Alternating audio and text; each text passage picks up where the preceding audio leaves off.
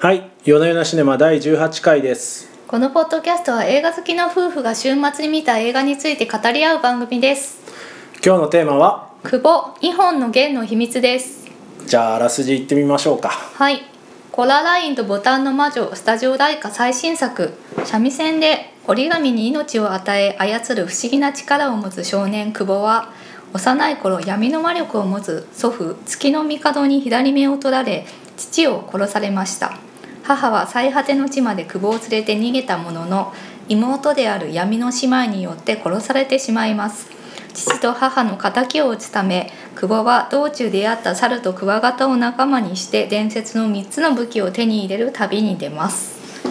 うん、はいという話でしたね。はいまあ、ええお話もそうなんですけど、やっぱりあれですよね。この作品の特徴は何と言ってもビジュアル表現。はいあのストップモーションアニメーションという、まあ、コマ撮りと言われる手法で作られいやーてよおくり作ったましてよく作った。人形を一コマ一コマ動かして撮影していってえーそれを映像にしていくという手法で作られております気が遠くなりますね。はいまあ本当メイキング見たんですけどこれはこういうことよくやるよなっていうふうに思ってしまいますよねブラックロードだと思いますブよラックロードここに極まれりですよ本本当に本当ね。ねで、まあ、今ね CG 全盛の時代になんでこんなバカバカしいことをやるのかと バカバカしいとまで言っちゃいますか。なるほという人も多分いるとは思うんですけど。れどまも、あ合理的ではないでしょうね。はいまあ、このストップモーションアニメーションならではの手触りとかねそうですあね。のテクスチャー感。はい、面白さっていうものにやはりスタッフも見せられて作っているとそうですね。思いますね。いやえむーとむちゃくちゃ大変だったと思いますけれどもやっぱこれじゃないと出せないだろうなっていうような手触り、でもまあねふん味わいはだんに出てますよあね。りますよね。えっ、とこのスタジオライカっていうスタジオなんですが、うん前身であったウィルビントンスタジオっていうところでティムバートンのコープスブライドの制作に携わり、うん、その後でコララインとボタンの魔女、パラノーマー、ブライスフォローの謎、ボックストロールうん、という作品を、えー制作しております。全部ストップモーションなんですあか？そうですね全部ストップモーションでで、えー、とパラノーマの時に 3D カラープリンターを初めて採用したことで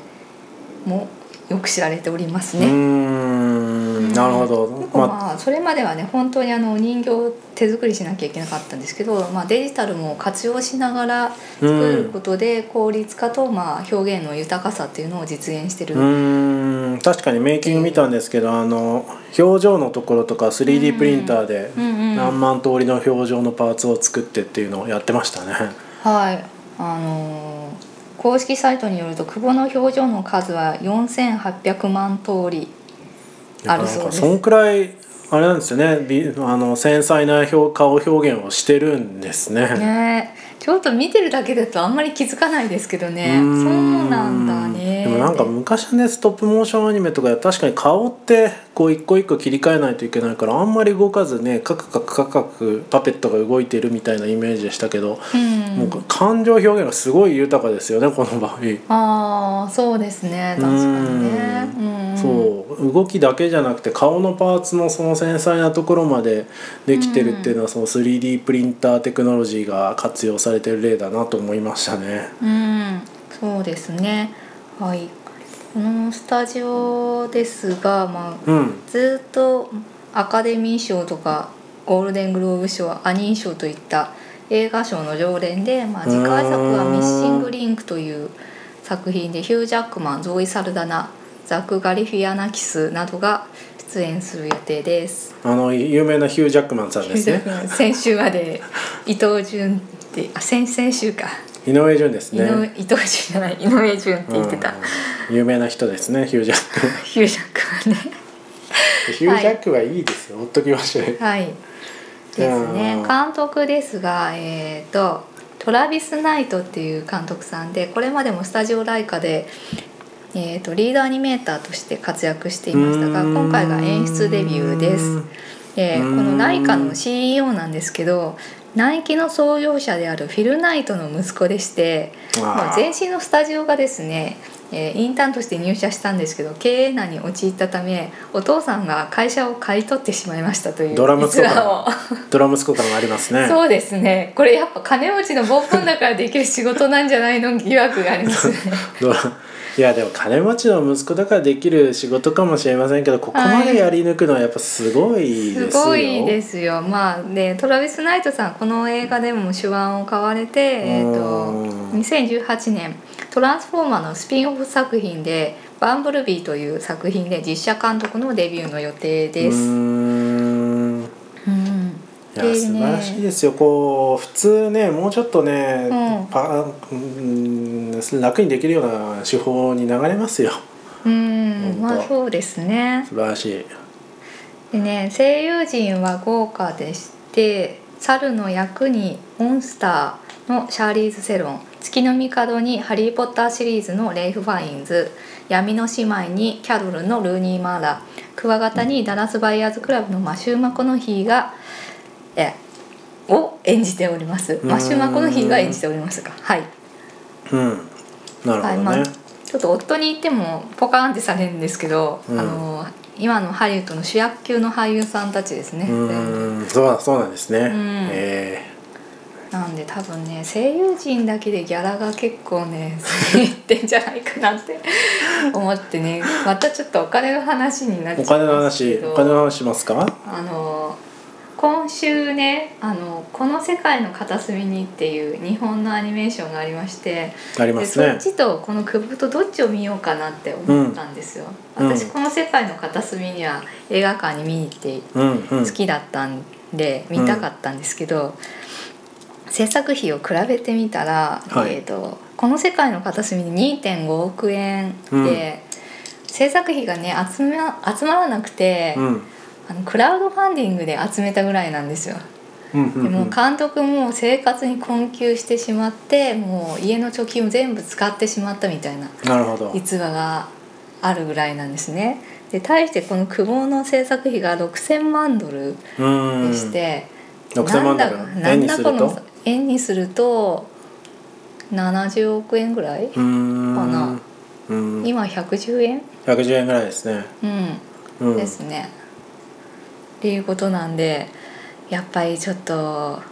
ここら辺に差があるなって思いましたね。さ差が差が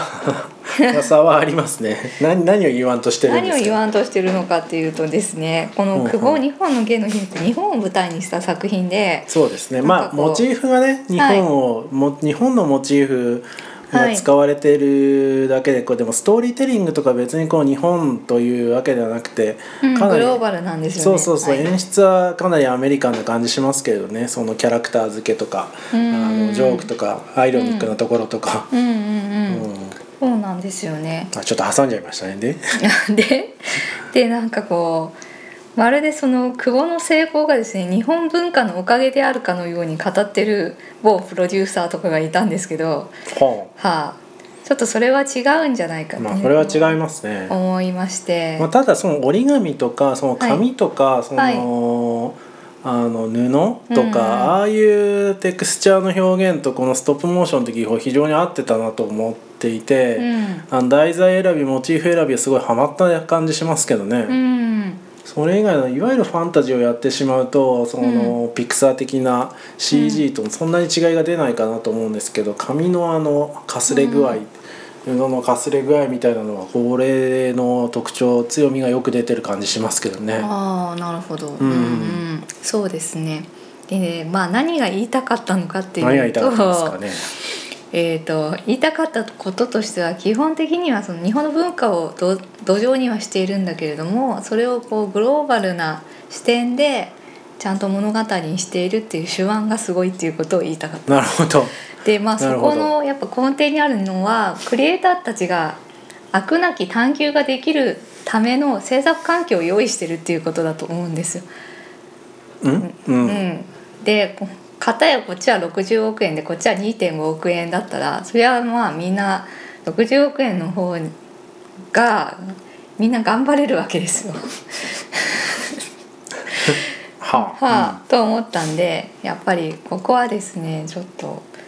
う日本がもうちょっと頑張るところじゃないかなって思いましたね。まあでもつまありれじゃないだですかから同じ文化だから日本でもこれを作れる可能性はあったわけなんですよ。なんだけどなるほどやっぱりこういったものに投資をしてくれるような環境っていうのが整ってないなっていうふうには思いましたね。まあどっちかっていうと回収できるかどうかにかかってくるから、うんまあ、なん回じゃ収ないでですかきるかどうかにかかってくるとやっぱりグローバルでやるっていう前提になるんでそうですよ「ゼルダの伝説」がすごいよくできてますようん本当ゲームはできてるの素に晴ならしいんでですよなんだろうゼルね。ダの伝説とかもう世界中で受け入れられてますし、はいうんみんゲームなはできてるのに映画でできないのはなんでなんですかね。みんなゼルダの伝説をやればいいんですよ ああそうですか。ええうーもうなんか話それてますね話それてますけどね。はいはい。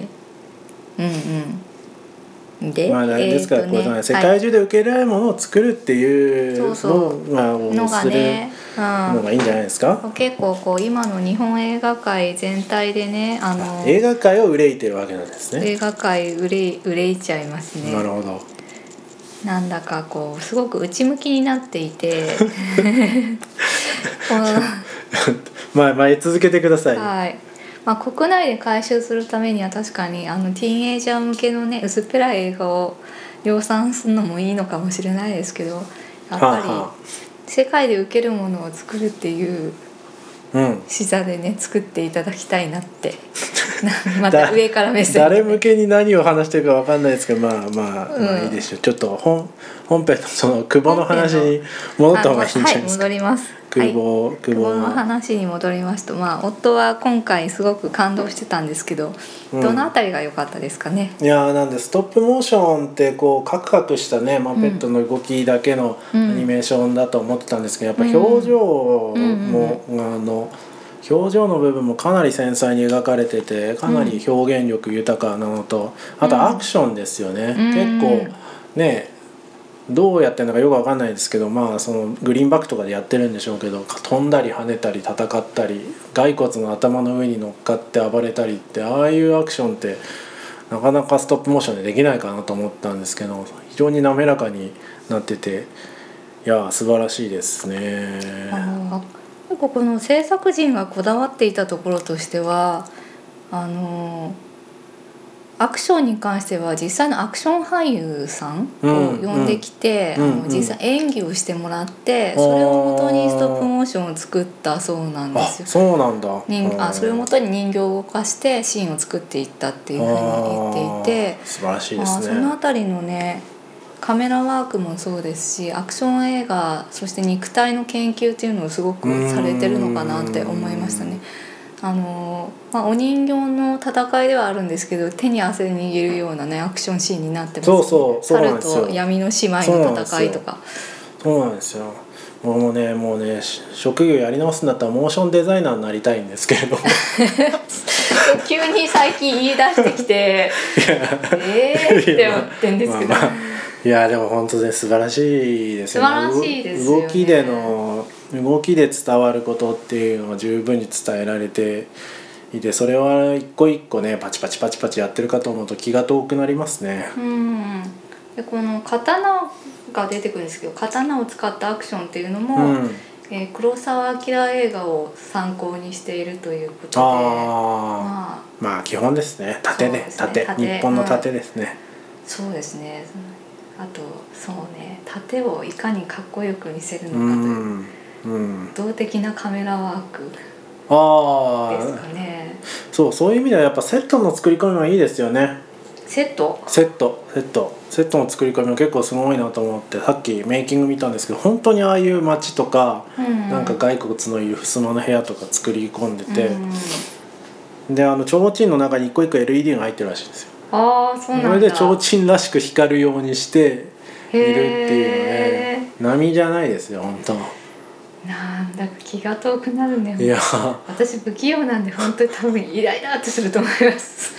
なんで倒れちゃったイライラみたいな。もうとんでもないでしょうねまた倒れちゃったとかやったらもう あの折り紙とかも残念すぎるね、うん、そうですねね折り紙が折れるところのアニメーションとかもすごいですね折り紙の武士が出てくるんです。半蔵。そうですね。うんこれもピンセットでちょっとずつ動かしたりしてるんです。すげえ大変嫌だだなあ。嫌だ ないやー大変ですね大変ですけど、大変ですけどやった甲斐ありますよあのこう CG では出せないう出んうせん。ない出せないこれはそ他のうで手すね法では出せない手触り感があって、うん。これは素晴らしいですねなんかでもあれですよね最初僕あの「トイ・ストーリー」出た時もうん。すごいうまいなと思ったんですよあのおもちゃっていう割とつるっとしてても許されるモチーフと、うんその当時の、C、未熟な CG 技術の組み合わせで、うんうんちょうどいい感じにあま合ってるんですよね、うんつるっとしててもまあ許されるっていうのは、はいこれはその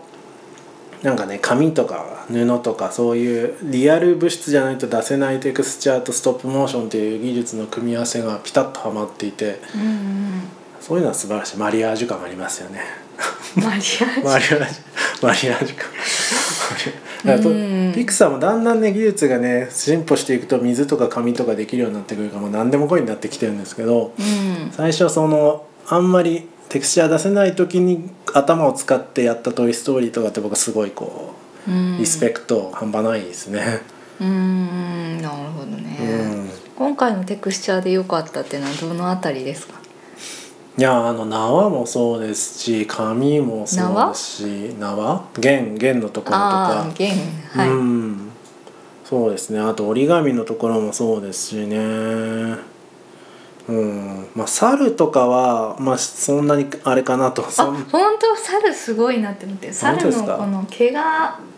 なんて言うんだろうあの、粘土っぽいですよねバセン、ああねまあ、ペまあペットっぽい感じ粘土っぽいかそうかえー、となんて言うんだあれフェルトみたいなああまあそうですねそうですねそれがこうい一本一本っていうのがこう塊ごとにこううん入れたりとかするような動きをしていて、あそうですそういうのをちゃんと動く動く普通動かさないようなものをすげえ動かしてるのは、うんあうんうんの頭が下がりますねうんですねあとはおお母さんが着ていた着物とかうね、ん着物とかねあそうですね着物の動きをつけるためにさっきメイキングで読んだんですけどほうほ基本的にはワイヤーを入れて、中にワ入っイてヤるみーたいですねとアルミホイルみたいな素材が入っていてで、まあ、風にたなびく時にそれでこうちょっとずつ動かしているそうなんですね。ううんうんでまあ布っていうのはやっぱりこう風に吹かれたら揺れなきゃいけないうん水に濡れたら重たくならないといけないっていうその質感にすごくこだわっていると言っていました。いやー素晴らしい頭が下がりますよ本当うん、っていうねそういうスタッフの並々ならぬ努力の結果、いい作品ができているうとんいうことでございますね。エンディングも良かったですねエンドロールのところのあのビートルズの「ワイルマイギタージェントリーウィップス」が三味線ではい弾かれて、うそんこでもうなんか襖絵のようなアニメーション入るんですけどすげえ気が利いてるなと思ってうん気が利いてるってのはどの辺がいやーそのねそのこれまで来たこの和「和」というモチーフを引き継いだ上でう、んあのまた違う手法うん襖絵的な光沢のある、えープリント的なものでアニメーションがされているっていうところですごい気が利いてるなと思ったんですよね。まあ版画の手法ですよね。版画なんですかね貼り付けて光沢を貼ったみたいな金箔を貼ったみたいな感じに、うんまあいまあ、いくつかのこう想起させる手法ですけれども。うん、制作時は浮世絵とかあうのん斎、藤清の版画を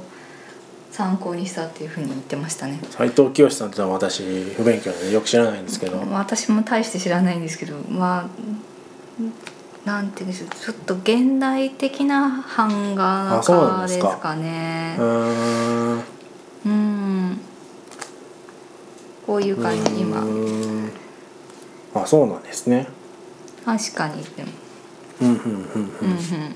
このなんでしょうね版画にした時のかすれた感じみたいなのがそうそうそうそうかすれてんでかすよすれねてこうグラデーションになってるっていうようなかす感れじてるところがいいですねうんっていうのは確かにうんうんそうなんですようん、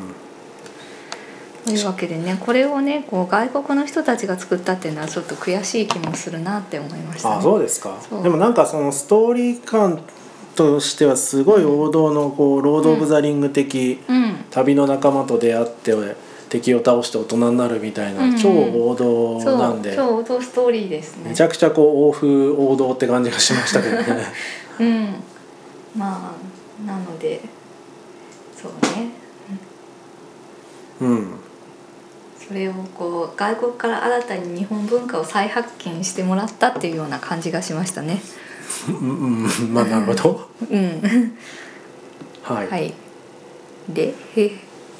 ああーであとはまあ私が子育て中なんでちょっと物語で気になったところとしてはですねこのお母さんが精神疾患っぽいんですよね。まあなんかもぬけの殻みたいになってるみんでたすいよにねなっ最てて、初ねそうい意識がなくてあのご飯とかも久保がお母さんに食べさせないといけなくて、うんで最久初ね保がしかもこう村に行って三味線を弾いて、あのうん物語を語ることでお金を稼いでて。うん子供にねあの日銭を稼がせて 衣食住の世話をさせてるってどうなんだっていうふうに気になりましたね。まあよくはないですよよくはないからこう旅に出るんですよ、まあそうなんですけどこうこういう子供はねこう大人になってもずっと精神疾患を抱えることになるんでねよくないですよ。こう誰向けのどういうメッセージなのかよくわからななんいんでですすけけどどこうこうやっぱり子供も見る映画なので子供にそういう負担をかけさせるような物語はよくないんじゃないかなって思いました。まあでもほらあれじゃないですかパズーとかもよくわかんないけどみ肉団子とか買いに行ってるでしそうあれょもちょっとね虐待だと今は思うと。パパズーも ダまずメなんでこんな子供なのに働かせそてうるんでだすよ炭鉱で働いていてるんですよ炭鉱で働いて一人暮らしをそれはちょっとなぜこう親方のうちで一緒に面倒を見てもらえない のかだからパズーも久保も旅に出るんですよそうですけどそそうういう子供たちの扱いが気になっちゃいますねはい最近ね、はい、まあまあそうですねまあ世の中としてはそういうのがなるべくないような世の中にないようなしていきましょうと今ラいうストはね村の人たちが久保の世話をしてくれるようになったみたいなところそをうでねすよ描いてくれればいいのにそれもなくてですねこう大丈夫ですあそこはコミュニティが熱いですからコミュニティは一応あったんですけどちょっと出会ってとかじゃなくて一緒に住んでご飯を食べさせてっていうところもまあやってほしいわけです よ。じゃあその辺はあのクリエイターの皆様ぜひ最後はぜひ一家団らんみたいな感じで終わらせてほしいとぜひねそうですね子供を孤独にするなっていうことで すよ。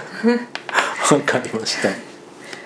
うん他なんか言っておきたいことありますか、他なんかまあうんなんかいろいろちょっとあらとしてはあらあらとしては3つの武器を手に入れても大して強くならなかったっていうところですよあー確かにね最終的に武器そんなに関係なかったですねね。ですよね。うん旅に出ていろいろ苦労したのにまあうん一つのクエストではあったわけですけうど、んもうねダンジョンを一つずつ制覇するみたいな僕はよくわかんないのその、はい、久保と二元の秘密じゃないですか、はいでも弦3本貼ってあるんですよね、うんうんうんあれは何なんですかね自分も入れて父ちゃん母ちゃんで3弦あそうだと思うそういうことなんですかねそうそう自分とプラス2弦で3弦だってことそなうんですうね、ん、だと思いましあーた最後自分の髪あそれ言っていいのかな自分の髪の毛を引っこ抜いてうん三元にするじゃないですか、あ一あつなるほどはお母さんの髪の毛一なるほど本は一本はあれ何なんだっけうんまあなんか父ちゃん由来でしたっけ父ちゃん由来だったようなまあだんでしょううね、んというとまあそうそうかいそううか親子の物語なのに対してそのラストに 家族の救いがないっていうのどうなんだって思います少なくないけどな 別救にいそこまでまあいいいいですまあ捉え方なんで、うんもうちょっとちょっとそこは制作陣も考えてほ しいなってじちょゃあっとちょっと母目線で見ると気になりましたそうですねじゃあそのうちあれなんじゃないですかねこうラピュタもこうあるべきみたいなの書書くといいんじゃないラでピすュかタもいや多分ねラピュタはもうみんなそう思ってると思 うけどこんな小さな子供に一人暮らしをさせてどういうつもりなのはいええうん、まとめましょうかそろそろまとめますとあもう大丈夫ですかまとめますといや本当にあのこれ私に全然ノーマークだったんですけどねストップモーションなんで、そんな面白いのかなって思ってたんですけど見てみると非常に面白くてですね、うんやっぱりこう単に C- CG もね多分たくさん使ってるんですよね水の表現とか、エフェクトとか、背景とかね、うん、たくさん使ってるんですけどそれでもストップモーションならではの手触り感動き感が楽しめてあのもう感動しましたねうん私感動しました、はいでは本日はぜひ皆さんには見ていただきたいと思っておりますとはいはいでは本日はこの辺でありがとうございましたありがとうございました